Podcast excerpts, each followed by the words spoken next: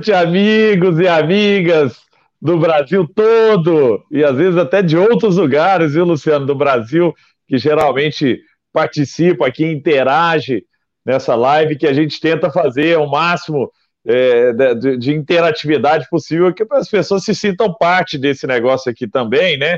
E eu, eu fico honrado de ter a presença de, um, de uma pessoa tão especial que tem é, ajudado outros também, viu, Luciano? Eu, eu admiro muito a sua postura é, de, de doar um pouco do seu tempo é, para ajudar outras pessoas, para mentorar, para mentorar, né? Você escreve muito, muito ativo também. Né, na, na, nas redes sociais, sempre passando conhecimento e conhecimento prático, né? Coisas que acontecem na sua vida, coisa que você traz, é, é, os textos são muito leves, assim, porque geralmente é um, é um diálogo, né? Uma história, e, e, as pessoas, eu acho que se conectam muito quando é, é, você traz a simplicidade para o seu para o seu, seu cotidiano ali, eu acho que você tem a capacidade, de, através da simplicidade, conectar com as pessoas. E antes de começar, Luciano, eu queria perguntar onde estão esses nossos ouvintes, esses nossos, essas pessoas que estão participando hoje da nossa live. Eu sei que o Pedro Sá, que está aqui já dando boa noite, ele sempre está presente, ele é de Belo Horizonte, né, terra do meu do meu Cruzeiro querido, Cruzeirão cabuloso, o Barcelona das Américas, o maior das alterosas. O Denis Melo já está aí, ó. A Liane já deu um ola. Não sei de onde ela está falando com esse ola, se é de algum lugar da América do Sul, da América Central, da Europa. A Europa já está mais tarde agora, ó. Ó, tem o Denis está em Pará de Minas, o Roberto em São Paulo, Pedro Sá querido em Belo Horizonte.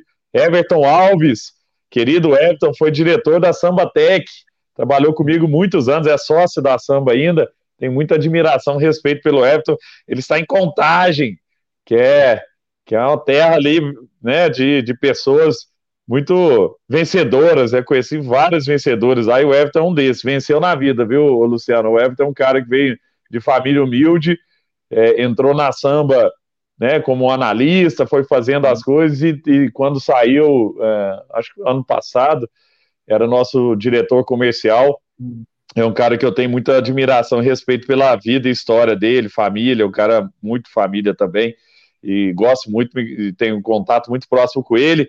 Belo Horizonte, em massa aqui, Osasco, Contagem Style. Vamos lá, gente, tem muita gente aí, ó, de lugares, Curitiba, ó, José Júnior está em Curitiba. Tem alguém em Saludos de, de Merida, México. México.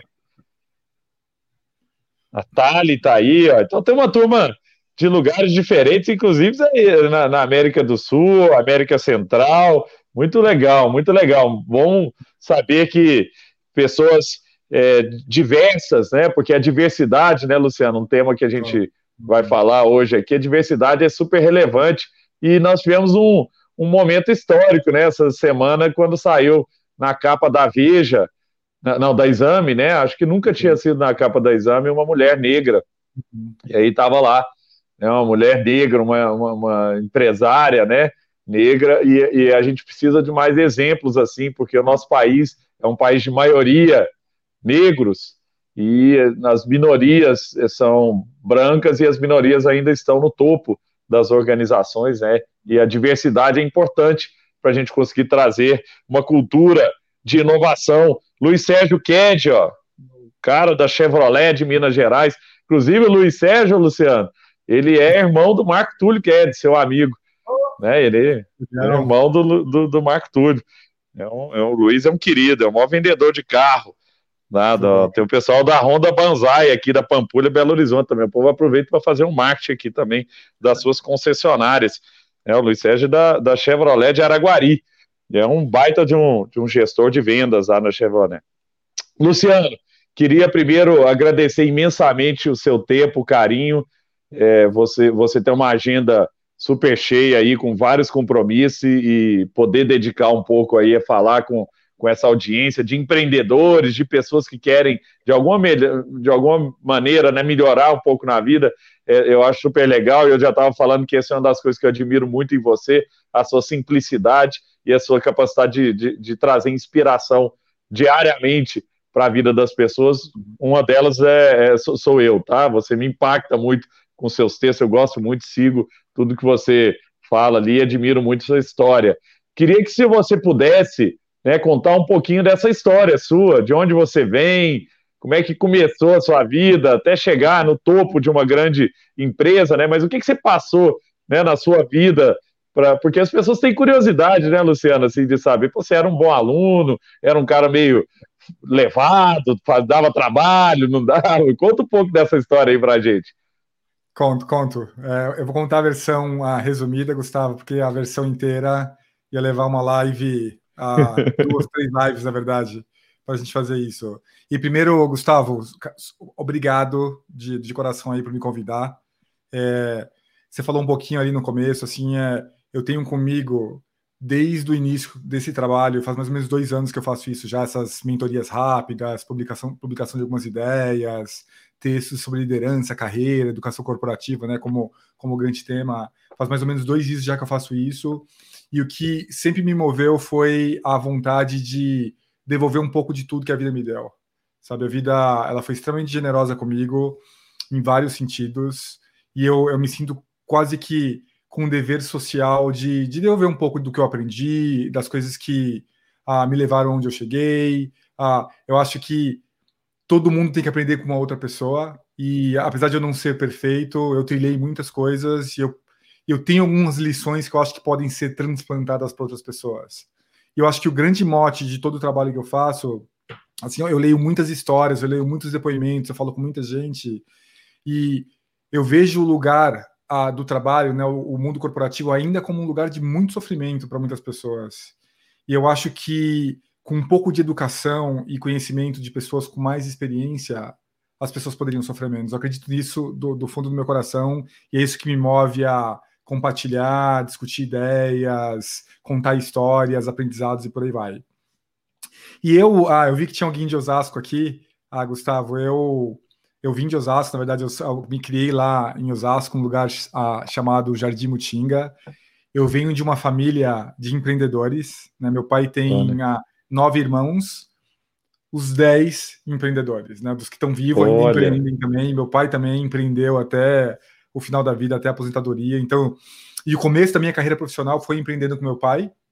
Até meu pai falia, meu pai faliu múltiplas vezes. Eu falo que meu pai, para cada plano econômico que teve, plano cruzeiro, plano cruzado, né, o overnight lá do colo, para cada plano desse, meu pai falia uma vez. Né, que esses planos vinham para E eu imagino, viu, ô, ô, Luciano, eu imagino a dificuldade devia ser. Se hoje é difícil, imagina antes, né? Que cada plano desse mudava tudo, né? mudava a moeda, mudava a inflação, que era alta, baixava, depois né, era, devia ser muito mais difícil do que hoje. Realmente. Complicadíssimo, complicadíssimo. Assim, e por sorte, assim, o meu pai, meu pai sempre foi um, um excelente empreendedor e um não tão bom administrador, eu brinco com ele até hoje com relação a isso, né? E, e, eu, e, eu, trabalhei muito com meu pai no começo, assim, 14, 15, 16 anos eu ajudava, né? E meu pai, ele fez de tudo, ele vendeu calçado, ele vendeu roupa, ele vendeu ovo de Páscoa, ele vendeu panetone, ele vendeu ma umas maquininhas chinesas de capturar inseto. Meu pai vendeu de tudo que você pode imaginar, Gustavo. E foi muito legal ter passado por isso tudo com meu pai, porque isso criou a base, quase que o meu caráter profissional que eu, que eu trago até hoje.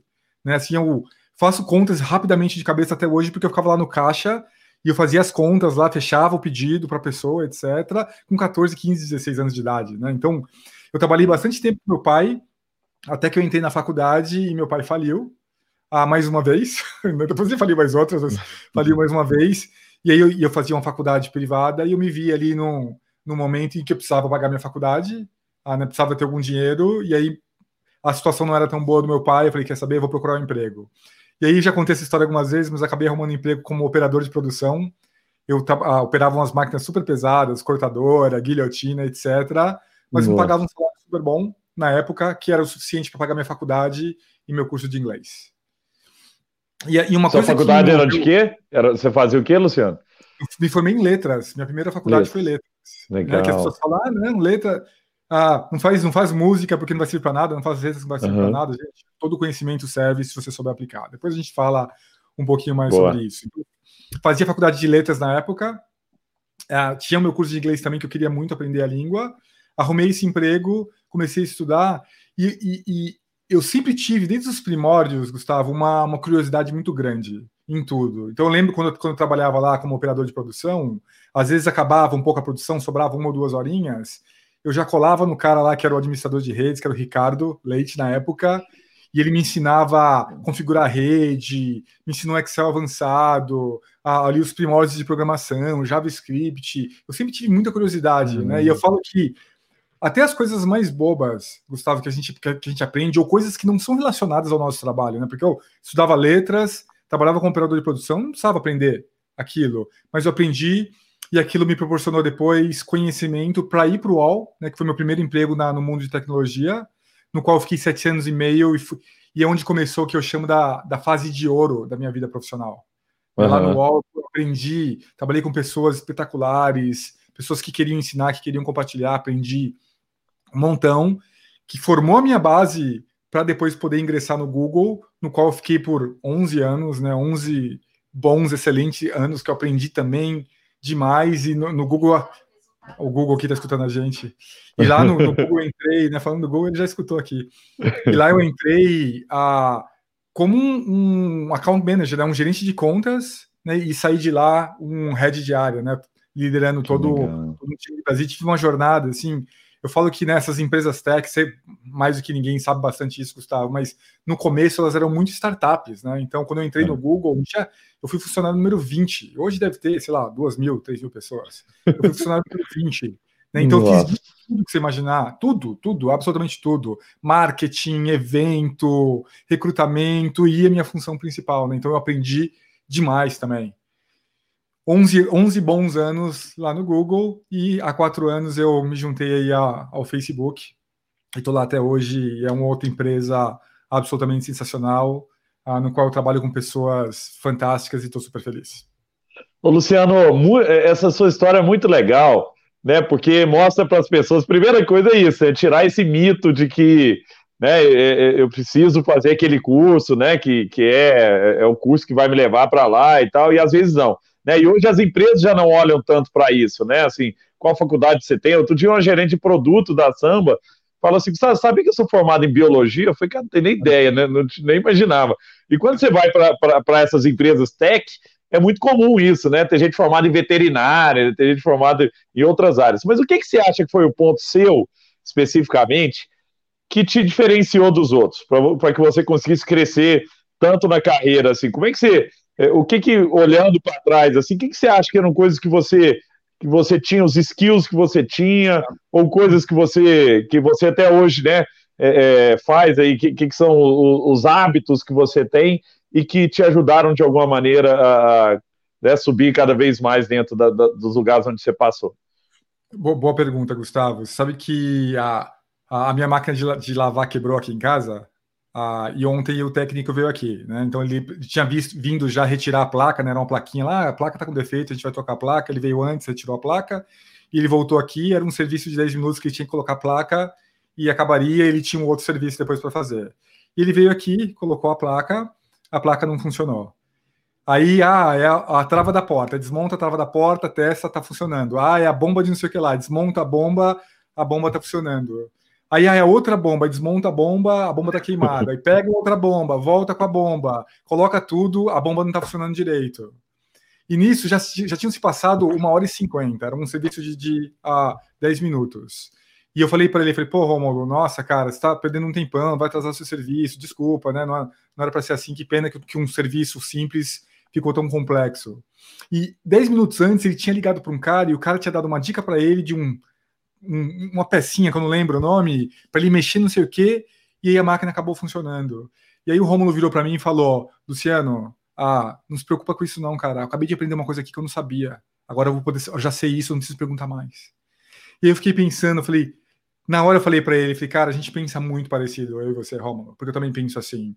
E eu acho que essa é a grande característica que eu tenho em mim, ah, Gustavo. Eu sempre olho para tudo que eu passo no mundo profissional como um aprendizado.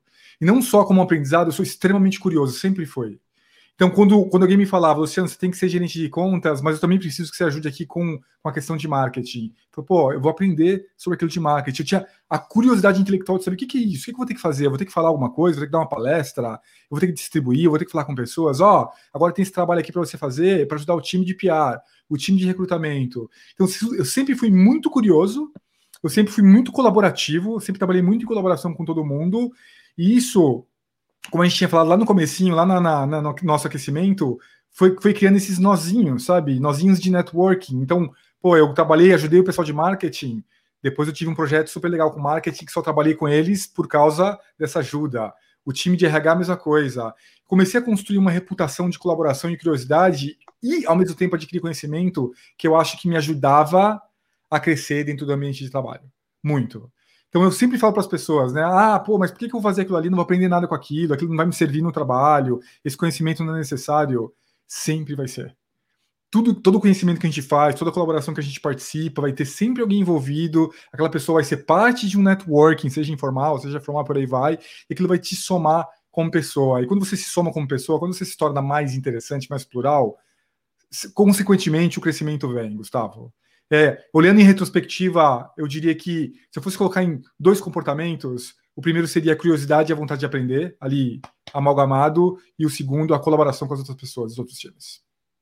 Genial, cara, muito legal. E você, eu tô vendo aí atrás na sua estante aí muitos livros e tal. Você tem esse hábito de é, é você é um cara meio autodidata, assim, você, falou muito de curiosidade, né? Então, por exemplo, né, você jogou em algum momento o JavaScript lá, não sei se ainda programa, se, né, mas, é, é, pô, tenho curiosidade de aprender como fazer um negócio. Tal. Você, você vai a fundo, você desmonta coisas, você, você lê, faz, faz curso online. Como, como é que é seu, como é que funciona seu mecanismo de, de descoberta de novas coisas? Você estava me contando antes né, da gente começar, se você quiser até contar um pouco disso, sobre né, é, é, cuidar de, de horta, de coisa e tal, que isso aí também te traz aprendizado, né? Conta um pouco de como é que funciona é, é, essa é, da curiosidade para ação, assim, como é que você torna a curiosidade em algo que, que transforma é. mesmo o seu, sua, sua, seu DNA aí? Super, super, Gustavo. Ah, eu, eu, falo que a gente vive na era da informação, né? Ah, a informação está lá. E eu vou até. Outro dia você escreveu alguma coisa, não sei se foi, não sei se foi um vídeo seu ou algo que você escreveu que eu concordo mil por cento. É que eu, eu conheço muitas pessoas que, ah, eu vou ler 15 livros, eu vou assistir essas 20 palestras, não sei o que lá, e não faz nada com isso depois. É. Não faz nada. Eu sou o extremo oposto disso. Eu falo, não adianta a gente viver na área da informação e consumir informação se não transformar essa informação em algo depois, né, num produto, numa ação e por aí vai. Tem que transformar em algo. E eu sou assim, eu gosto de adquirir informação e transformar ela em algo. Ah, vamos pegar o exemplo que a gente estava comentando lá na, no aquecimento de ah, agora eu estou apaixonado né, por ah, pomares e, e, e, criar, e, criar, ali uma horta, fazer uma horta do zero. O que, que eu faço? Tem um, um, monte de material com relação a isso na internet, Gustavo. Tem, tem canais ah, de, umas, de uns carinhas lá do interior, cara, os cara, o, o, cara não, ele não fala direito, você vê, ele não sabe escrever direito, nada, mas ele é mestre na arte de plantar. Ele entende de terra, ele sabe que tipo de terra, como criar um adubo caseiro, como germinar, como evitar que sua planta morra, etc. E o conhecimento está lá. E eu vou atrás desse conhecimento e depois eu aplico ele na prática. Então, a minha primeira fase é tentar adquirir o conhecimento, e às vezes eu tento adquirir o conhecimento polarizado. Tá? Então, o que é conhecimento uhum. polarizado? Ah, tem duas opiniões muito distintas com relação a isso. Tá, então, por exemplo, né, a gente tinha falado, vamos falar sobre milênios. Cara, tem várias opiniões com relação a milênios. Eu, eu gosto de consumir as duas. Ah, você tem que fazer isso. Ah, não, você tem que fazer aquilo. E por aí vai. Depois eu pego essas duas informações, assimilo, tento tirar ali o que eu acredito que é o caminho mais certo e eu aplico aquilo depois. Foi a mesma coisa que eu fiz com a jornada agora, por exemplo, da hortinha que eu estou fazendo com a minha filha de três anos. Né? Então, a, a primeira coisa que eu fiz foi assistir alguns vídeos, ler alguns artigos, pesquisei dois cursos, Fiz um curso no Masterclass, tem lá do Ron, um cara incrível. que legal, bicho. Fiz o curso inteiro. Eu falei, legal, agora eu já estou semi-preparado para isso. Eu comprei umas madeiras, comprei uns blocos, comprei terra, já montei tudo. ah, ah, pesquisei mais um pouco, falei, legal, agora planta semente ou planta muda? Várias opiniões divergentes, até que eu cheguei numa dica de ouro também postada num artigo de amanhã, amanhã bem cedinho, 5 e meia eu vou acordar, tem a Feira das Flores em São Paulo, no CEAGESP, que vende as mudinhas e custa centavos. E eu vou lá porque é mais fácil, você já testa terra, sombra, e eu vou lá. Então, eu, eu sou extremamente curioso, mas eu gosto de pegar a informação e torná-la real, praticá-la, também transformar algum, criar ela em algum produto. Então essa é a minha jornada. E de verdade, Gustavo, eu acho que se, se, se eu fosse falar para as pessoas aprenderem uma coisa hoje na vida, é aprenda a aprender. Aprenda a aprender, porque tem tanta coisa disponível, tanta coisa disponível. Eu nunca vou esquecer. Eu, eu tinha, lembra, sabe a Burguinha, Burgman, uma scooter? Uhum, eu tinha na época na GV, porque era muito trânsito, eu comprei para poder cortar o trânsito. E ela entupia muito o carburador. E aí eu levei uma vez para limpar 150 reais. Eu falei, cara, 150 reais pro cara abrir o negócio e assoprar. Aí entupiu de novo. Sabe o que eu fiz? Peguei um laptop velho que eu tinha, desci lá embaixo, abri um vídeo no YouTube que o cara ensinava passo a passo, com um palito de dente e um pedaço de algodão, cara, a limpar o. E eu aprendi e eu limpei várias vezes. Eu nunca mais fui pagar 150 reais para aquilo. Por quê? Porque uma das coisas que eu acho que, que eu faço bem, eu aprendi a aprender. Eu aprendi a aprender, eu aprendi a ler, pesquisar, aprender e aplicar aquilo. E não só isso, eu aprendi também que algumas coisas a gente tem que também aprender de outras pessoas. Então, por exemplo, se eu quiser me aprofundar agora mesmo em fazer horta, em pomar, etc., eu vou fazer alguns cursos com caras feras. Porque tem muita gente boa aí, você vai encontrar algumas coisas, mas eles vão ter ali um framework melhor, vão ter uns módulos bem quebradinhos, vão talvez mostrar coisas que eu não veria lá e por aí vai. Muito legal, Luciano, muito legal. E, e, essa capacidade de aprender mesmo é o que te torna sempre né, inquieto, né? E querendo mais, e querendo buscar coisas diferentes e tudo. E a gente estava falando, né? Que para que a gente tenha a capacidade de empreender em qualquer coisa, a gente não está falando de empreender como empresa, mas empreender no seu trabalho, ou isso que você está fazendo, você está empreendendo ali, né? Criando coisas, né? E, e exercitando e colocando aquilo ali, testando, experimentando. A gente tem que ter um repertório amplo né? Porque quanto mais amplo o repertório, maior a capacidade de inovar, porque aí você conhece coisas diferentes. Eu, eu, eu falo que geralmente áreas onde os caras são muito bitolados, né? O cara só estuda aquilo ali, ele só, imagina você, não, só estudo marketing digital, só estudo sobre venda, só vou saber daquilo e tal. Possivelmente você vai ter uma cabeça que é muito fechada. É lógico que tem que ser muito bom naquilo ali que você faz, mas coisas diferentes podem te abrir leques diferentes, pode te trazer, inclusive para networking é, é, um, um, papo diferente que alguém vai falar, poxa, cara, mas eu faço isso também, cara, como é que você fez? Vai ajudar em alguma, às vezes profissionalmente também, né? De alguma maneira. E, e ter esse perfil é, é de, de, aprendizado constante é, é, um, é um desafiador, assim, porque mesmo as pessoas que deram certo e que um dia foram assim, tendem, depois de um tempo, a parar e falar assim, não, eu, eu, eu ficar presa no passado, né? O sucesso que trouxe a pessoa até tal, tal lugar é meio que o que vai levar ele até muito mais longe. Só que não é assim que funciona, né? A capacidade de, de aprender constante é que faz com que o cara se reinvente. E aí eu queria te fazer uma pergunta sobre, sobre liderança, que tem muito a ver com isso, porque você foi líder em diferentes lugares, com diferentes gerações ali trabalhando. E hoje a gente tem uma geração é, de, de, de, de pessoas trabalhando dentro das empresas que está lá muito mais porque tem que ter um propósito que guia ele, tem que ter alguma coisa maior e tal. E às vezes, hoje aquilo ali é legal, amanhã já não é mais, amanhã tem um propósito mais legal para o cara aí e tal. É, é, é, muito mais complexo, né? Diferente de antes, na época dos nossos pais, lá que as pessoas ficavam 20, 30 anos, 40 anos na mesma empresa, né? Entrava como estagiário e se aposentava, né? Na, na, na, empresa e era, era, o, era o comum, né? Quem não fazia isso era, era até fora da, da coisa. Mas eu, eu, eu, fiz uma das, das lives com o Bernardinho, Luciano, e o Bernardinho falou que ele teve que mudar o estilo de gestão dele, de liderança dele. Né? Numa determinada época, ele era o cara da porrada, do comando e controle, né? Eu mando, você obedece. E depois, num segundo, na segunda geração da, de, da, da seleção de vôlei, já com o filho dele lá, o filho dele foi pai. Não é assim mais que guia a galera, a galera tem que ter um porquê estar tá aqui. Né? Mas isso é uma verdade para todo lugar, Luciano, porque hoje virou meio que, que commodity esse negócio de, né, de, de, de, ter um porquê, de propósito. Né? Mas o que, que você acha que, que existe por trás disso? Assim? E o que, que as pessoas, você que é, que é um cara muito focado em gente, o que, que as pessoas estão buscando? Né? Como é que você consegue trazer gente boa independente do tamanho do negócio, trazer gente boa e reter essas pessoas no, no né, tra trabalhando lá no, no, negócio. É, não é. Isso aí dá, isso dá pano para manga, Gustavo. Dá para gente falar disso aí e dá fazer uma série de 20 lives. Cada tributo uma live sobre isso. Na, é, alguns chamam de millennials, agora tem a geração Y, né? Já escutei também de geração K, né? Daqui a pouco eles inventam aí um, um nome novo. É, mudou, mudou bastante, sim, né? Vem, vem, mudando. É como você falou, colocou muito bem, né, Gustavo? É muito diferente da, da época dos nossos pais, né? Dos nossos tios, né? Eu tive um tio que trabalhou 38 anos, 36 anos numa empresa, né?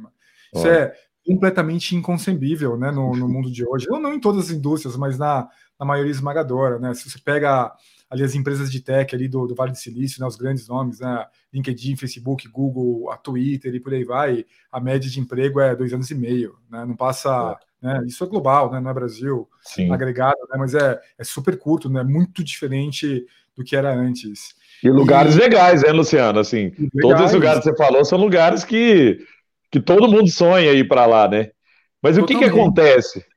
Totalmente. Que, que... Eu trabalhei muito tempo com, com equipes bem jovens e trabalho ainda também. Tá parte da, ah. da equipe que eu trabalho é uma equipe bem jovem. Já, já faço isso por 15 anos, Gustavo. Mais ou menos a mesma característica. É, evoluí um pouco, mas mudou pouca coisa. Evoluiu, mas mudou pouca coisa. E o que, que essa geração de hoje em dia ela quer? Né? Ela tem algumas coisas, alguns, alguns, algumas palavras-chave né, que elas buscam. A primeira você já citou, é propósito.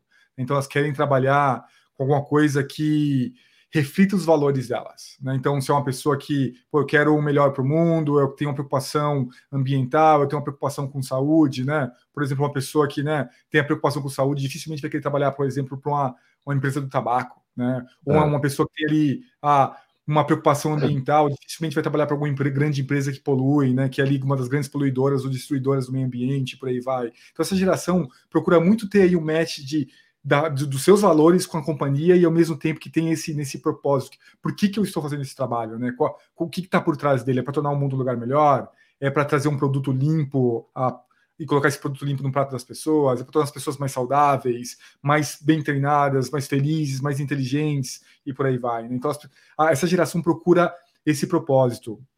Uma outra coisa que essa geração procura hoje também é elas querem ter algum tipo de impacto, né? Elas querem elas querem mostrar que o trabalho que elas estão fazendo está refletindo em alguma coisa, em alguma coisa positiva.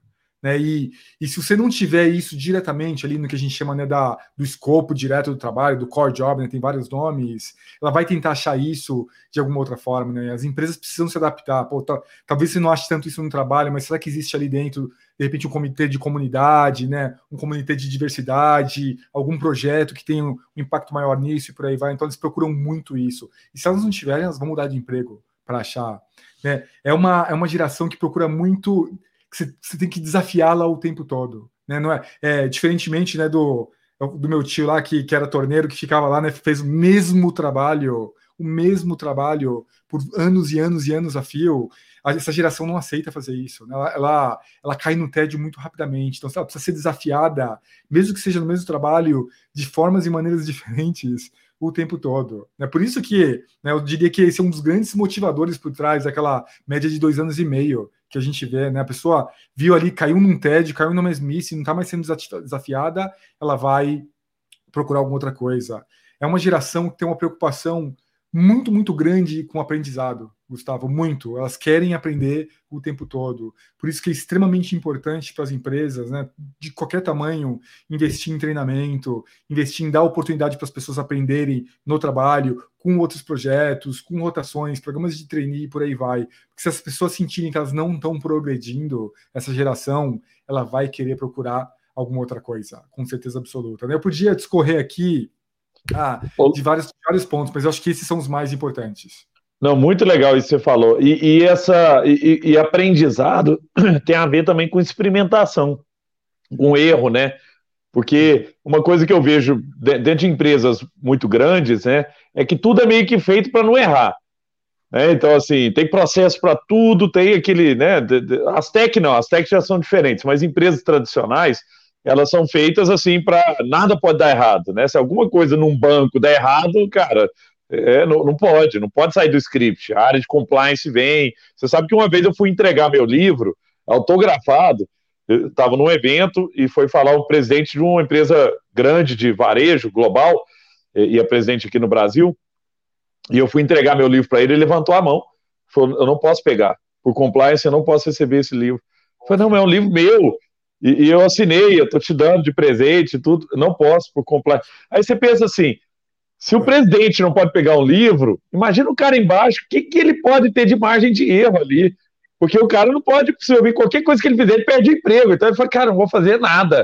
Porque né, o medo de, de, de errar, ele, ele coisa. Agora, quando você vai para empresas já com isso no perfil, a pessoa tende a, a, a, sentir melhor, porque o aprendizado vem da experimentação, né? Então tem que mudar também o estilo da liderança é, é, para ter esse tipo de coisa, né, Luciano? Assim, para ter é, é, empoderar pequenos poderes, né? Assim, começar a entregar para as pessoas pequenos, cara, até aqui você pode ir, mas como é que isso funciona? É, é, como, é, como, é, que você vê de, dentro de, de, organizações já consolidadas? Como é que isso pode acontecer? Assim, como é que a pessoa pode experimentar? Você vê casos disso acontecendo empresas tradicionais? É, o, dia escrevi um, um artigo com, sobre, sobre um. Eu, eu, diria que foi a. Desculpa o francês aqui, Gustavo, mas a maior cagada que eu já fiz a, ah, no ambiente de trabalho, né? Eu contei essa história. Eu acabei vazando um documento da empresa sem querer, né? Em vez de copiar um cara que trabalhava na, na parte do financeiro, eu copiei um cliente né? na, no e-mail. E assim, era uma informação super sensível. A, e aí eu contei muito qual, qual, qual foi a jornada que aconteceu a, da minha cagada até a resolução dela, né? Que eu cometi o erro, a quem pegou na época foi o meu chefe, ele que viu né, o e-mail, eu nem tinha percebido, ele viu, falou, cara, você colocou um cliente. Ele me chamou e, e a primeira reação do, do meu, era meu VP na época, ao invés de falar, cara, você cagou, o que, que você fez, por que, que você fez isso, presta mais atenção, não. A primeira reação dele foi, nossa, cara, o cliente está copiado. Faz o seguinte, sobe lá em legal, fala com essa pessoa e ele vai te passar um roteiro do que, que você vai ter que fazer agora. Depois você vai em tech e vê se ele consegue tirar esse e-mail do Outlook para ver se dá tempo de cancelar o envio. E depois você faz mais isso. Então, em vez de, de criticar, de punir, de me ameaçar, ele falou: não, ó, isso aqui, aqui tá o coaching para poder resolver isso. Eu falei com o Legal, falei com o Tech, a gente fez uma série de procedimentos, o e-mail acabou sendo enviado mesmo, já tinha passado o tempo de cancelar ele, aí o cliente acabou fazendo né, uns procedimentos lá legais para poder garantir que a informação ia ser utilizada e por aí vai, e tudo isso se resolveu. Depois que tudo passou, eu sentei com o meu VP, ele falou: olha, toma cuidado, co coloca uma senha no arquivo da próxima vez, e a gente acabou mudando o procedimento em como a gente compartilhava internamente uh, os nossos arquivos com informação sensível. Então, ao invés de pegarem aquilo né, e me demitirem, punirem, etc., que, que a gente fez com aquilo? A gente focou na solução do problema e depois utilizou o aprendizado para melhorar os nossos próprios processos. Porque não adianta, Gustavo, todo mundo vai errar. O erro ele é, faz parte da humanidade, do ser humano. Vai errar no trabalho, vai errar na vida pessoal, vai errar em absolutamente tudo, né? E com esses nossos erros a gente vai aprender. Uma e, depois que eu, que eu publiquei isso, contei essa história, etc., eu recebi dezenas de mensagens, Gustavo, de pessoas me contando que elas tinham sido suspensas, demitidas por erros banais. Nossa banais, sabe? Ah, uma pessoa foi levou uma suspensão porque copiou um diretor e lá tinha a cartilha lá da, da empresa que era proibido até um certo nível a mandar e-mail para outro nível. Só podia mandar um. Olha, olha que absurdo, Gustavo. A cultura da empresa tinha uma cartilha interna que falava: ó, se você tem um cargo 1, um, você só pode mandar e-mail para o 2 e para o 3. Para o 4, você tem que ir para o 2 e para o 3, mandar. Aí o cara mandou e tomou uma suspensão, porque tinha um arquivo, não sei o quê, e vários outros absurdos, demissões e por aí vai. De culturas que não toleram erro, ou que toleram zero erro. E o que, que, eu acho que essas empresas, essas culturas perdem? Aprendizado. Elas perdem aprendizado, elas perdem inovação, elas perdem proatividade, as pessoas podem deixar de fazer as coisas porque elas têm medo de fazer. Imagina, se eu tenho medo de errar, o que, que eu vou fazer? Eu não vou arriscar, eu não vou inovar, né? Inovação, imagina, isso é um matador de inovação. Eu não vou ser proativo em nada, né? Eu vou fazer só o meu na cartilha que eu tenho que fazer, não vou otimizar meu tempo. Então, assim, é um sugador de absolutamente todas as coisas positivas que a gente vê dentro do ambiente de trabalho. Muito legal. Ô, Luciano, agora você, você falando, eu lembrei de um caso, tem um amigo meu que trabalha na Riot Games, né? Que é uma empresa é grande, faz o League of Legends, né? E ele trabalha lá, lá em Los Angeles. Pra, pra ele começou aqui no Brasil, agora está em Los Angeles. E ele falou que eles têm tanto esse negócio do, do, do erro que por exemplo, um dev sobe um negócio que quebra o jogo, assim, quebra um pedaço do jogo lá da pau. Cara, esse jogo tem né, bilhões de pessoas que, que jogam o jogo e tal. E aí ele fala que tem, semanalmente, eles têm um estúdio onde vão as pessoas que cometeram os erros para discutir o que aconteceu errado. E isso é passado é, por streaming para dentro da empresa para o mundo inteiro. Então, o cara que está aqui no Brasil, o cara que está na China, o cara que está não sei o que, todo mundo senta para ver o que aconteceu. Cara, subiu o negócio, eu não tive atenção nisso, nisso, nisso, e aí, pô, na hora que eu subi, quebrou, mas aí eu consegui voltar desse, desse jeito, mas aí nós corrigimos assim, assim, assim, e isso faz com que, né, o, o, aprendizado se, se espalhe, né? E o que você trouxe é muito legal, porque geralmente quando acontece um erro dentro de uma empresa, todo mundo quer fazer esse erro por debaixo do tapete. Você, oh, alguém viu isso? Não, então fica na sua aí, não fala nada para ninguém, finge que não aconteceu. Né? Ao invés de trazer isso e falar, tudo bem, aconteceu, não, ninguém quer errar também, não é, né? não é errar propositalmente, aconteceu, como que a gente senta e aprende com esse erro, né? Eu, eu vi outro dia, uma das lives que eu fiz aqui, alguém falou isso no processo de seleção também, que toda vez que eles contratam alguém que em um determinado momento essa pessoa é demitida por falta de fit cultural e tal, eles voltam para revisitar o processo de contratação, para falar, cara, tudo bem que né, não dá para pegar tudo na contratação, mas será que não dava para a gente ter pego esse traço aqui da pessoa que depois ela mostrou isso mais para frente? Será que a gente não consegue melhorar lá atrás? E aí vira um negócio de retroalimentação, né, né Luciano? E aí, o que eu queria é, explorar, já puxando esse gancho de contratação é, com você. Só um comentário do exemplo que você trouxe, sabe? Uhum. Ah, você quer potencializar por 10 isso que você acabou de me falar, né? Se ah, pô, vamos, vamos sentar todo mundo ali, vamos fazer um streaming, vamos mostrar onde a gente errou. Você quer potencializar isso por 10? Faz o líder fazer isso também. Porque uhum. se o líder vai lá e fala, eu sou líder e eu cometi esse erro aqui, e eu aprendi, aprendi isso, e é isso que eu vou mudar, todo mundo vai se sentir falando, uau, se meu líder está fazendo isso, meu... isso para tudo, tá? Para o erro, para qualquer outra coisa também. Mas se ele vai lá e fala, eu errei e eu aprendi, e é isso que eu mudei, e foi muito bom, eu aprendi com o meu erro, todo mundo vai se sentir à vontade de falar, legal, pô, eu errei, vou aprender também, deixa eu mostrar para os outros, e todo mundo aprende com aquilo. É um excelente exemplo que você trouxe. Genial, muito legal, muito legal mesmo. É, então, e, e esse é um ponto, você precisa ter uma tranquilidade para poder. Você tem que ter uma a, a autoconfiança para poder falar, né? Que errei, né? E vamos. E, e, e é importante isso para a liderança também, porque senão vira aquele líder que ninguém pode falar nada.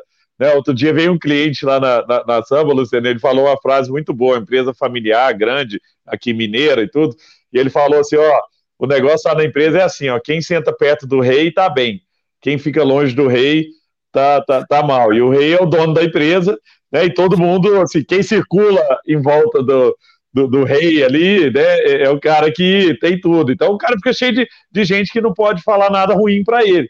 Porque esse cara fica ali com os bajuladores, né? Com gente que só dá notícias boas. E, e, e aí você vai criando uma cultura de liderança ruim também, né? De, de esconder o erro, esconder os, os, próprios erros, né? E os erros depois do, do, do, time e não aprende com isso, né? E aí, Luciano, eu, queria só tocar num ponto sobre, sobre cultura corporativa, né? Você que já teve vivência em vários lugares e, e vê, conversa com muita gente também, tem um networking muito, muito legal. Como que você vê que, que né, empresas onde tem uma cultura saudável, onde as pessoas têm esse, esse lado de proatividade, de que são empreendedores mesmo, assim, dentro do negócio. Os caras estão lá, pô, vê um problema ali, vai lá e resolve, né? Como é que você cria uma cultura corporativa é, é, saudável, né? E aí, é, de diversidade, aí vamos, vamos falar de uma cultura mesmo.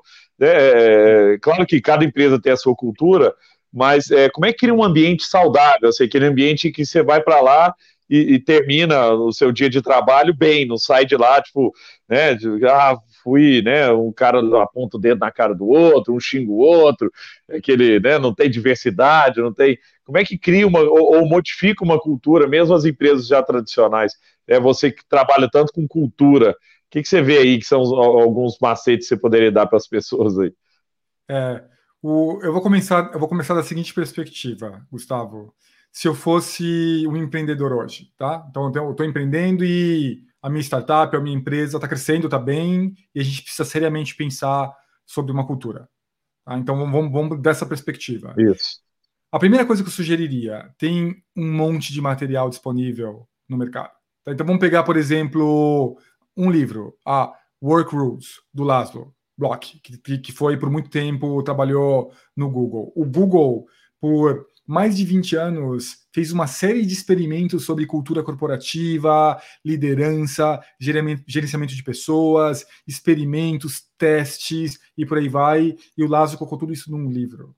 Cara, tem ali 20 anos de aprendizado que não tem preço, sabe? Ele colocou no livro e não tem preço aquilo, não tem, porque para você aprender aquilo, você vai precisar de mais 20 anos.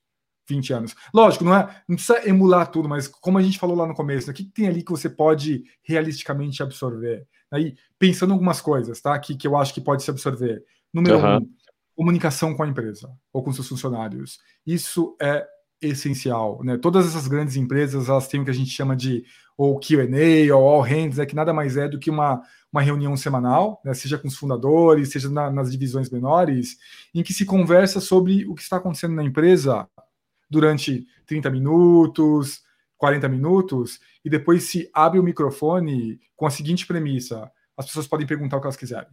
Elas podem perguntar sobre cultura, liderança, benefícios, o futuro da empresa, competição e por aí vai. Então, a primeira coisa que, que, a, que todo mundo precisa ter em mente é comunique com as pessoas o tempo todo, com uma alta frequência. E abra um espaço para elas comunicarem com você também. Abra um espaço, abra um microfone para que elas falem o que elas estão sentindo, o que elas estão pensando, porque ali tem informação valiosíssima. Então, está isso tudo dentro desse grande guarda-chuva de, de comunicação, que para mim é o mais importante de todos. O segundo é a liderança, Gustavo, que você vai ter dentro do seu time. Seja você o CEO ou seus líderes imediatos, os líderes precisam seguir os mesmos princípios. Porque não adianta, né? você pode querer implementar a cultura que você quiser na sua empresa. O que vai acontecer no final, as pessoas vão emular o que os líderes estão fazendo. Né? Se uma pessoa olha lá o líder ter um comportamento ruim, ou gritar, ou boicotar, ou não responder, todo mundo que está embaixo daquele líder vai fazer o quê? Vai fazer exatamente a mesma coisa. Então você precisa ter ali, você precisa treinar. Outro dia, por exemplo, eu falei com, com um diretor de uma empresa que ele falou que os gerentes dele não sabiam, não davam feedback, as pessoas estavam reclamando, não sei o que. Legal.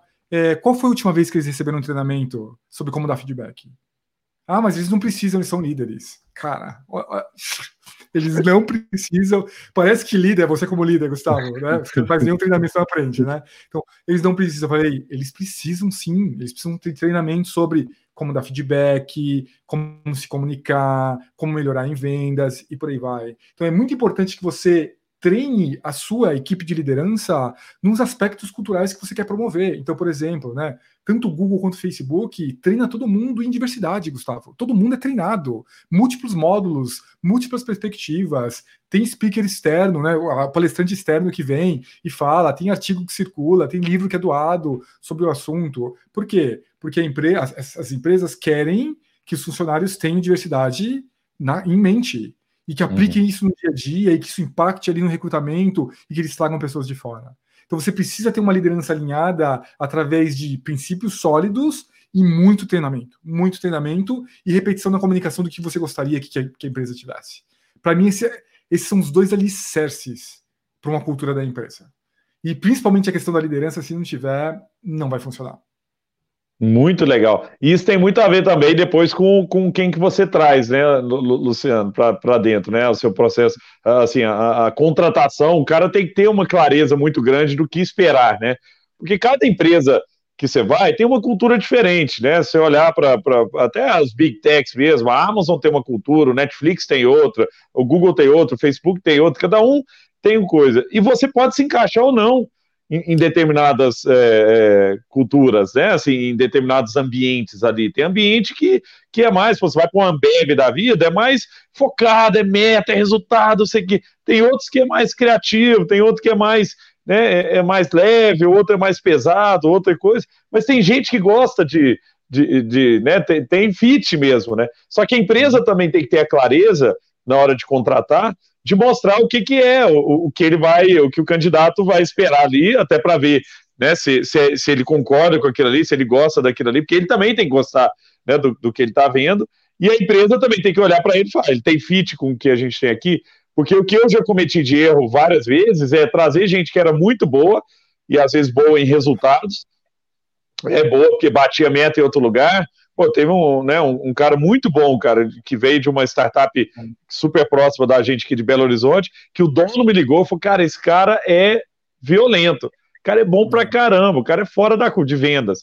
Pô, trouxemos o cara, o cara realmente era fora da curva, mas zero com o nosso fit, que a gente ah. teve que tirar depois o cara da, da, da, empresa, assim, não é, não é culpa dele, eu acho que a gente ah. que errou né? Assim, porque quando você traz o cara que não tem o fit, ou, ou ele é expelido, ou ele acaba mudando a, a, cultura, né? E aí, como é que você faz na, na, na contratação? O é, que, que, são características que você olha assim? Aí eu estou pensando assim: o que, que são os, o, o, as coisas que, que te chamam a atenção é, num, num, profissional, né? Que a gente deveria olhar como liderança mesmo? É, não, esse, esse conflito de. Esse conflito cultural ele é bem comum, viu, Gustavo? Ele é mais comum do que você pode imaginar, viu? Nessas empresas grandes.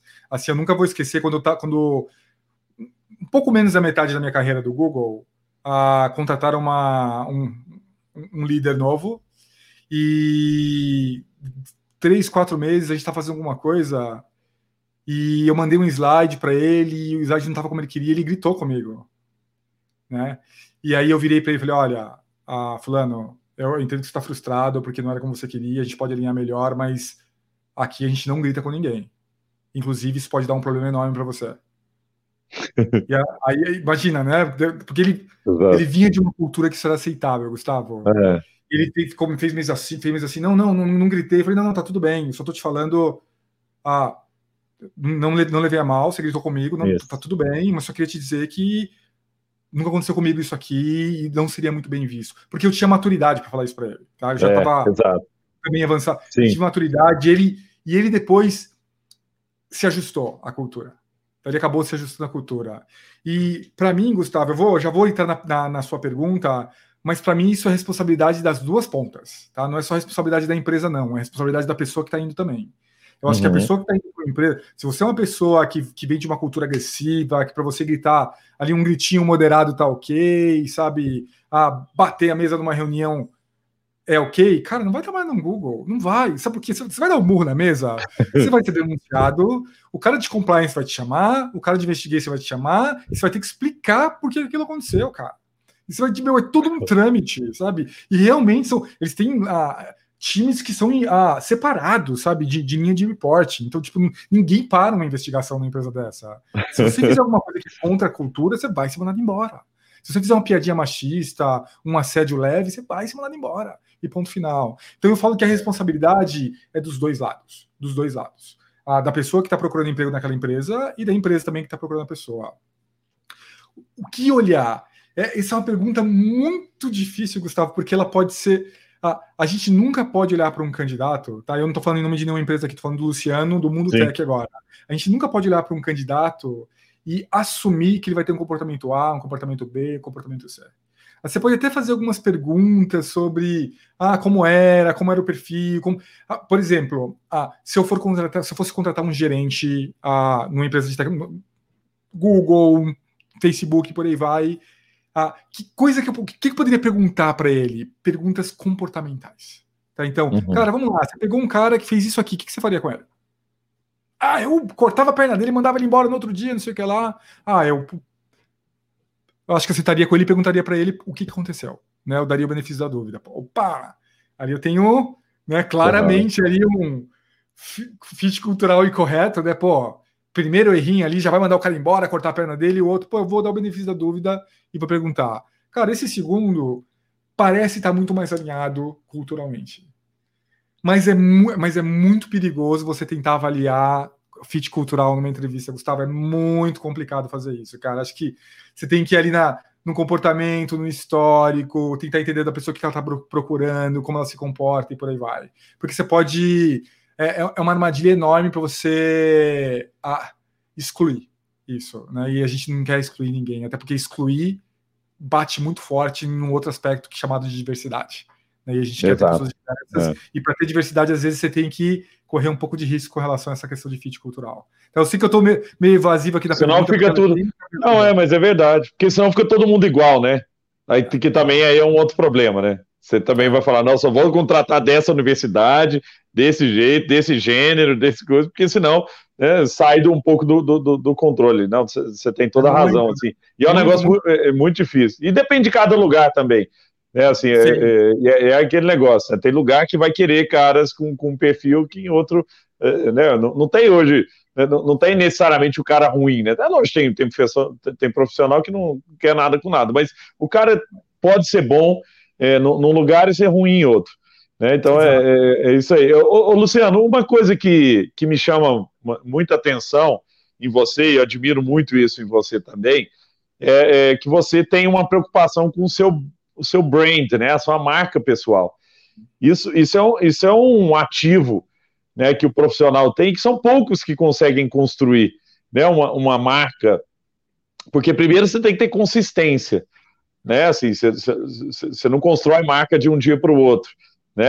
Isso estou falando marca fora, mas a marca pessoal é a mesma coisa, segue a mesma, mesma regra, né? Você podia falar um pouquinho o que, que são coisas que você daria de, de, de dicas aí para profissionais, para executivos, para empreendedores que querem criar uma, um, uma marca pessoal, que precisam, porque acaba que a, quando você tem uma marca pessoal forte, isso abre portas, né? Você você é um cara que influencia outras pessoas, você cria um networking em volta daquilo ali, porque as pessoas também querem se conectar com especialistas, com gente que sabe de alguma coisa. E aí eu estou falando de qualquer assunto, você mesmo citou. O cara que é especialista em, em, em plantar é, árvore de um determinado negócio lá, ele tem o, o valor dele. É, tem um amigo meu, Luciano Borges, lá de Araguari, é especialista em violão, ele, ele faz violão, ele é luthier, né? E, e ele vai gente do Brasil inteiro para ter aula com ele lá.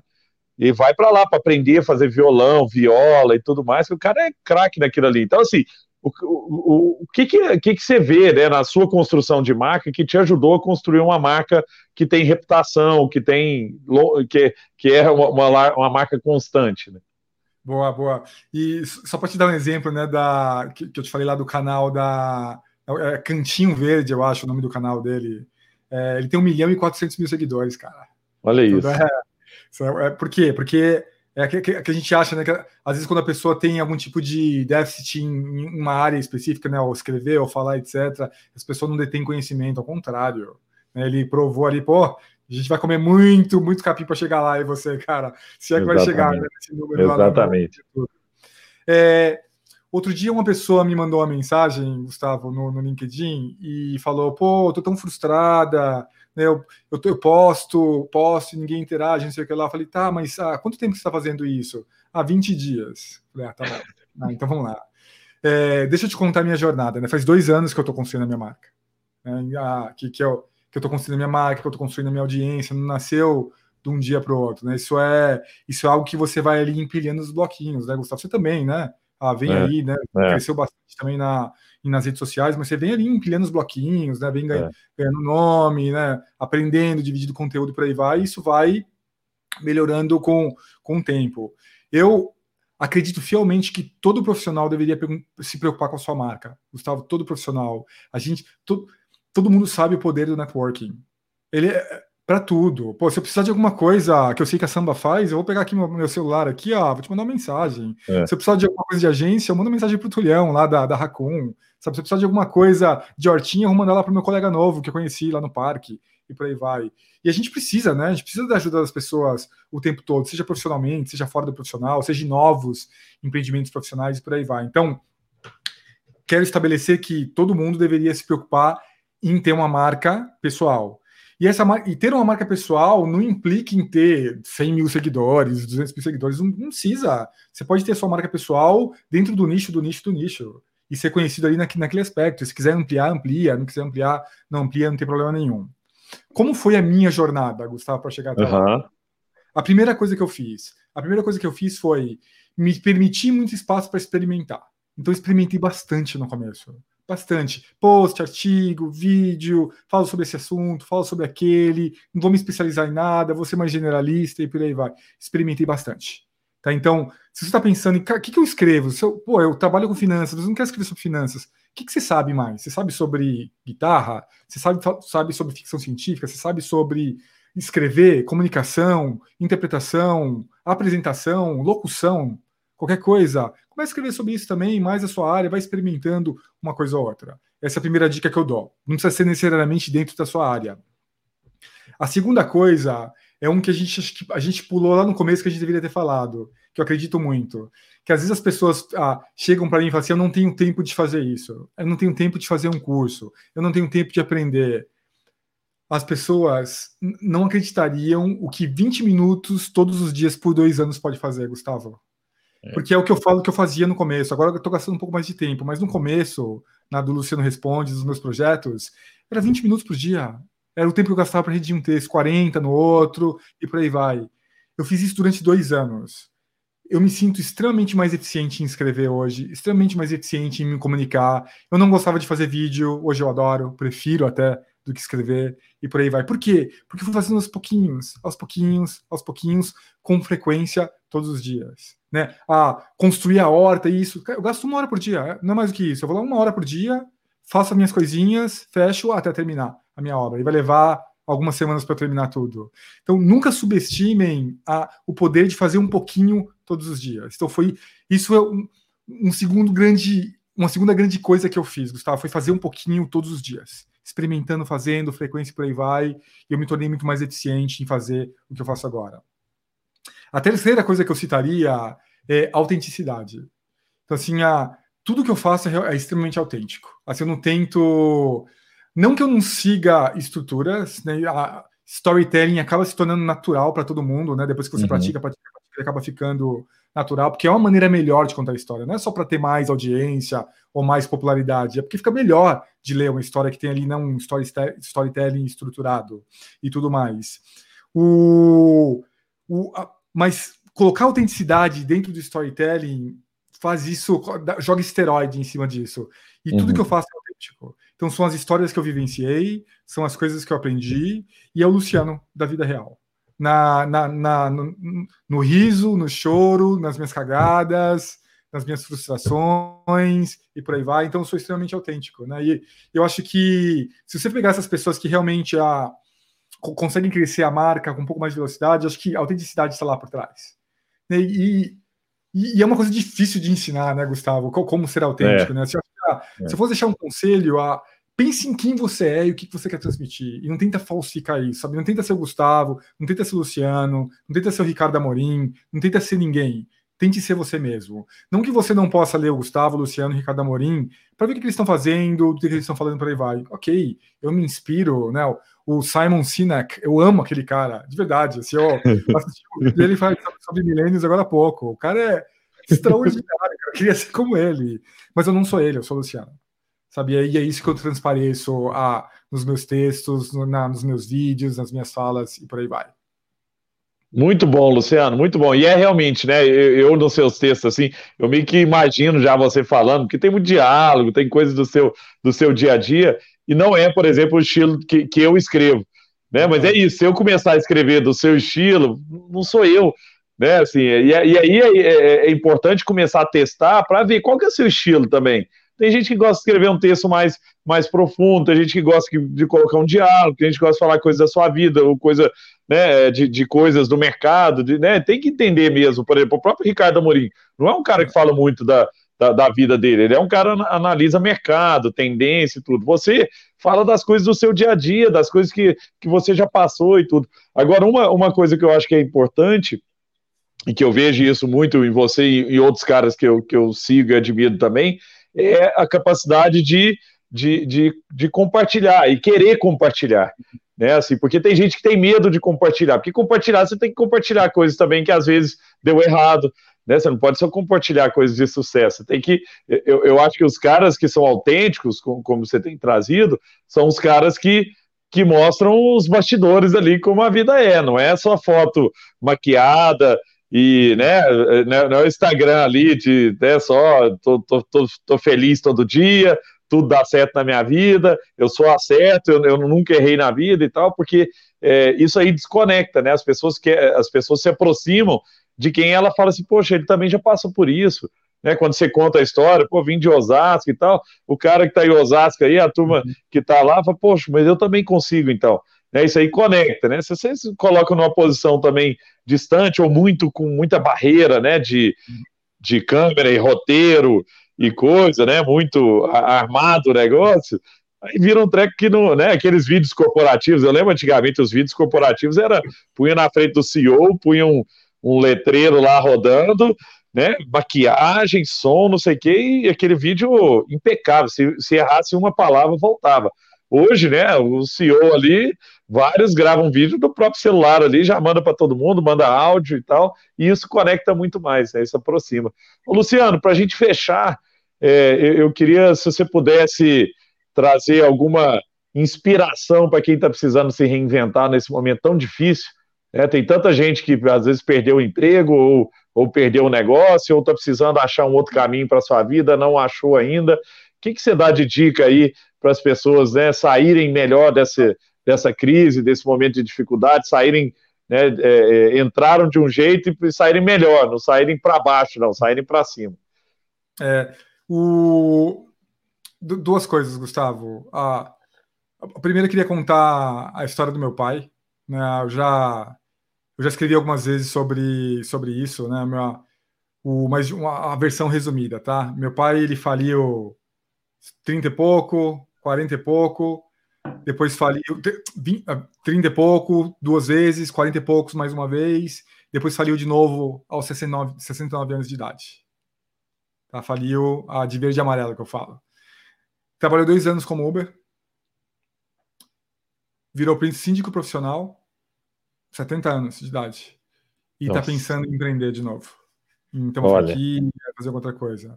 Então, às vezes, ah, outro dia o cara me escreveu: ah, acabou minha vida, porque eu perdi meu emprego, não sei o que lá. Eu falei: quantos você tem? 38. Cara, sua vida está só começando com 38 anos de idade.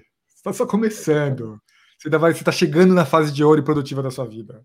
Né? Vai fazer muita coisa ainda. Deixa eu contar a história do meu pai, né? Só para ele, nossa, eu tô me sentindo até mal agora. Você vai te.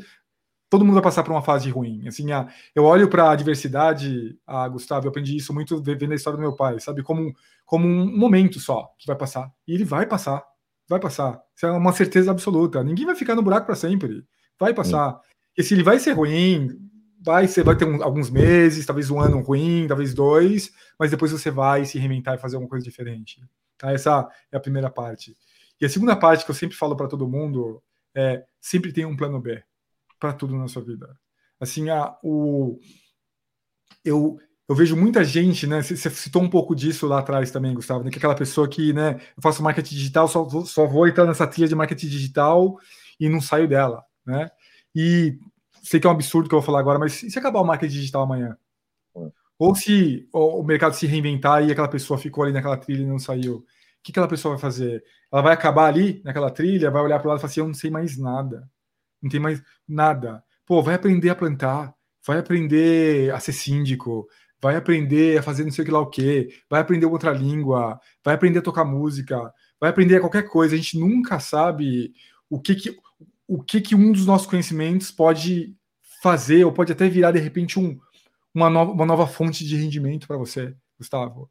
Assim, eu já, eu já, vi histórias enormes de pessoas que trabalhavam no mundo tech, estavam infelizes e saíram. Sabe o que está fazendo? Ah, fulano, pô, tá fazendo scrapbooking, que era uma paixão da pessoa. Abriu uma empresa scrapbooking. Olha que legal, cara. Era legal. paixão. O que tá fazendo? Voltou a trabalhar com música, porque era a paixão dele. Porque nunca abandonou, era plural, né? Aquele conceito que eu te falei de pessoa plural. Então, seja sempre uma pessoa plural, porque se alguma das dimensões da sua vida desabar, e eu, Gustavo, você já, já, deve ter aprendido isso na vida, eu já aprendi, nada é para sempre.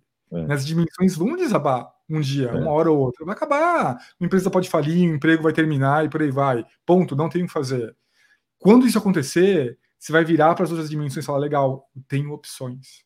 Eu tenho opções. E se você está num momento agora que você não tem ainda, comece a construir tudo bem, você tem o seu plano A, você quer se reerguer nele, você quer voltar para o emprego, você quer reerguer sua empresa, mas comece a pensar no seu plano B também. Se esse plano A não der certo, que duas, três outras opções você poderia ter? Muito bom, Luciano. Uma outra coisa também que me chama muita atenção é, é, é que muitas vezes o cara, quando vai para o mercado corporativo, ou quando empreende e tal, né, vai subindo e vai virando estrela, né? E aquilo ali coloca ele numa posição, que era o que você estava falando, não, eu, eu sou o cara aqui e tal. E aí, o dia que ele perde emprego, ele não construiu nada em volta dele, ele não tem outro conhecimento, ele não tem nem networking. Né? Eu vejo várias pessoas que, que quando estão no mundo corporativo, nunca me receberam e agora me manda mensagem. E quando manda mensagem, eu falei, esse aí né, tá fora do emprego. Aí manda, ô, Gustavo, tudo bem? Cara, tô querendo conversar, vamos falar. Pô, o que você tá precisando? Não, porque eu saí de lá e tal, tô meio querendo empreender, me dá uma ajuda, não sei o quê. E, né, então sempre tem essa, essa é, é, é, capacidade também de ajudar os outros, né? independente da posição que você está, né, Luciano? Porque, é, como, como você trouxe, o mundo dá voltas para todo mundo, para empreendedor, para né, as empresas de sucesso, aí tem várias de sucesso nessa pandemia que, que foram para o chão, né? E era um negócio que estava voando, contratando loucamente e tal e que né, fica numa posição. Teve um. Contar uma história rapidinho aqui. Uma empresa de muito sucesso aqui de Belo Horizonte, grande e tal a gente contratou um CIO e antes de, de dele, ele estava nessa empresa, viria para a Samba para ser CIO da Samba, e ele, um dia antes de começar, né, ele já tinha sido apresentado para o nosso board e tal, ele me manda mensagem falando que não viria mais, porque né, o negócio da Samba era mais arriscado do que o negócio onde ele estava e tal, não sei o quê. E acabou que o negócio onde ele estava foi extremamente impactado na crise, mas extremamente foi uma das indústrias que, que foi para o chão e, né, e, ele perdeu a oportunidade na, na samba que está contratando, a gente está crescendo e tal. Mas por que, que eu acho que isso é, é, é importante? Assim, porque é, é, às vezes a gente tem um, um, pensamento, né, que é, que é o que você trouxe ali, de onde eu estou hoje e projetar isso como uma linha reta para o futuro. Né? E, e, e, essa ideia do plano B que eu gosto muito, gostei muito do, do que você trouxe, é, sempre tem um plano B sempre mantenha uma rede, sempre se mantenha aberta, ajude as outras pessoas, porque pode ser que daqui uns dias você precise de ajuda de alguma coisa. E as pessoas vão se lembrar, falar, pô, Luciano me ajudou o dia que eu mandei o negócio para ele e tal, pô, vou ajudar, lógico que eu vou ajudar ele. Né, ninguém, ninguém, é, é não, não, ninguém tem esse muito é, essa reciprocidade, né? Então, é, mantenha-se sempre aberto, sempre ajudando, sempre compartilhando. Se puder ensinar, ensina. Né? Não fica com medo de ensinar outras pessoas e outra pessoa, mesmo liderada, alguém abaixo, a outra pessoa tomar o seu lugar, sabe? Porque tem gente que tem medo. Eu não vou passar informação para frente, porque senão eu não vou ser um cara mais inteligente. Eu não posso contar isso aqui, porque senão ninguém vai me perguntar. Mas não, cara, quanto mais você ensinar, mais as pessoas vão ter gratidão, mais você pode impactar a vida de outras pessoas. Então, eu acho que esse essa ideia do plano B ela é muito forte, assim, e, e, e, ela, é, e é importante para a gente pensar que nada é contínuo, uma linha reta contínua para o resto da vida. Se está tudo bem hoje, não quer dizer que isso vai continuar assim. Se está tudo mal, também não quer dizer que vai continuar assim. Então a gente tem que estar tá sempre em movimento, sempre com simplicidade também, né, para poder ajudar quem precisa. E se um dia se precisar também de ajuda, como se você precisou de ajuda aí na, na horta, você foi lá e pediu ajuda, entendeu? Todo mundo, ninguém sabe de tudo, ninguém precisa saber de tudo. Então, eu queria é, agradecer demais o Tiago Espina Simões, está aqui, ó, o diretor da, da Fast Shop, grande amigo meu, está é, é, tá aqui nos prestigiando. Queria te agradecer, Luciano, porque né, você trouxe insights muito legais. Eu gosto muito da sua, do, do, do seu, da sua linha, que é sempre uma linha humana, uma linha de pensar nas pessoas, de pensar no outro. Eu acho que todo mundo que, que está aqui hoje e, e outros que vão continuar vendo esse vídeo aqui em outro momento é, vão de alguma maneira ficar impactados e possivelmente o que eu queria é que algum insight que saísse dessa noite aqui fosse para a cabeça das pessoas e elas começassem a praticar. É, várias coisas legais que você trouxeram, tem que virar prática. Não adianta nada ouvir o Luciano falar, não, é isso mesmo, nossa, é, né? Eu tenho que ser assim, eu tenho que ser um líder diferente, eu tenho que mudar e tal. E no outro dia você continuar sendo a mesma pessoa, aí, aí a gente não teve sucesso nesse nosso bate-papo. O nosso sucesso vai ser quando a gente tiver feedback, se falar, poxa, o papo lá com o Luciano mudou meu jeito de pensar, mudou o jeito que eu via as coisas. Quem não segue o Luciano, por favor, faça isso quanto antes, que é genial, é muito legal, uma linguagem simples, você não precisa ser especialista, não precisa ser da área de tecnologia, é um cara que fala de gente e coisas do cotidiano. Então, Luciano, te agradeço demais, viu, pelo tempo, pelo carinho e pelo tanto de conhecimento que você passou para a gente aqui hoje.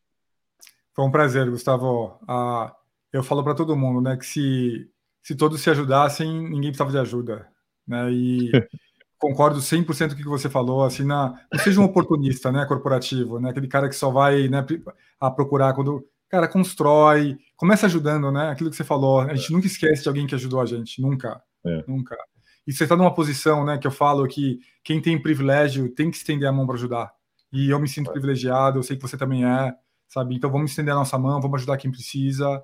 E se todo mundo ajudar, ninguém vai precisar de ajuda uma hora. É nisso que eu acredito. E, obrigado, e às vezes é, foi ótimo. Luciano, às vezes ajudar é responder uma mensagem, né? É alguém que te manda uma mensagem, você fala, cara, legal, faz isso, entendeu? Eu leio esse livro, né? Lógico que não dá para fazer mentoria com todo mundo ou ajudar, mas é, cara, uma mensagem que você falar, um vídeo que você indicar, um coisa, né? Porque às vezes a pessoa não tem essa, é, pô, não tem tempo, não sei o que, cara, mas é, pequenas coisas fazem toda a diferença e ninguém vai se esquecer. Então, Luciano, muito obrigado, gente, obrigado. Foi uma noite muito agradável e de muito aprendizado. Eu aprendi muito também, viu, Luciano? Fica com Eu Deus também, aí, cara. fica bem, fica seguro e cuida bem da sua horta lá. Boa, também. Tchau, gente. Valeu. Até, Até mais, gente. Obrigado. Até mais.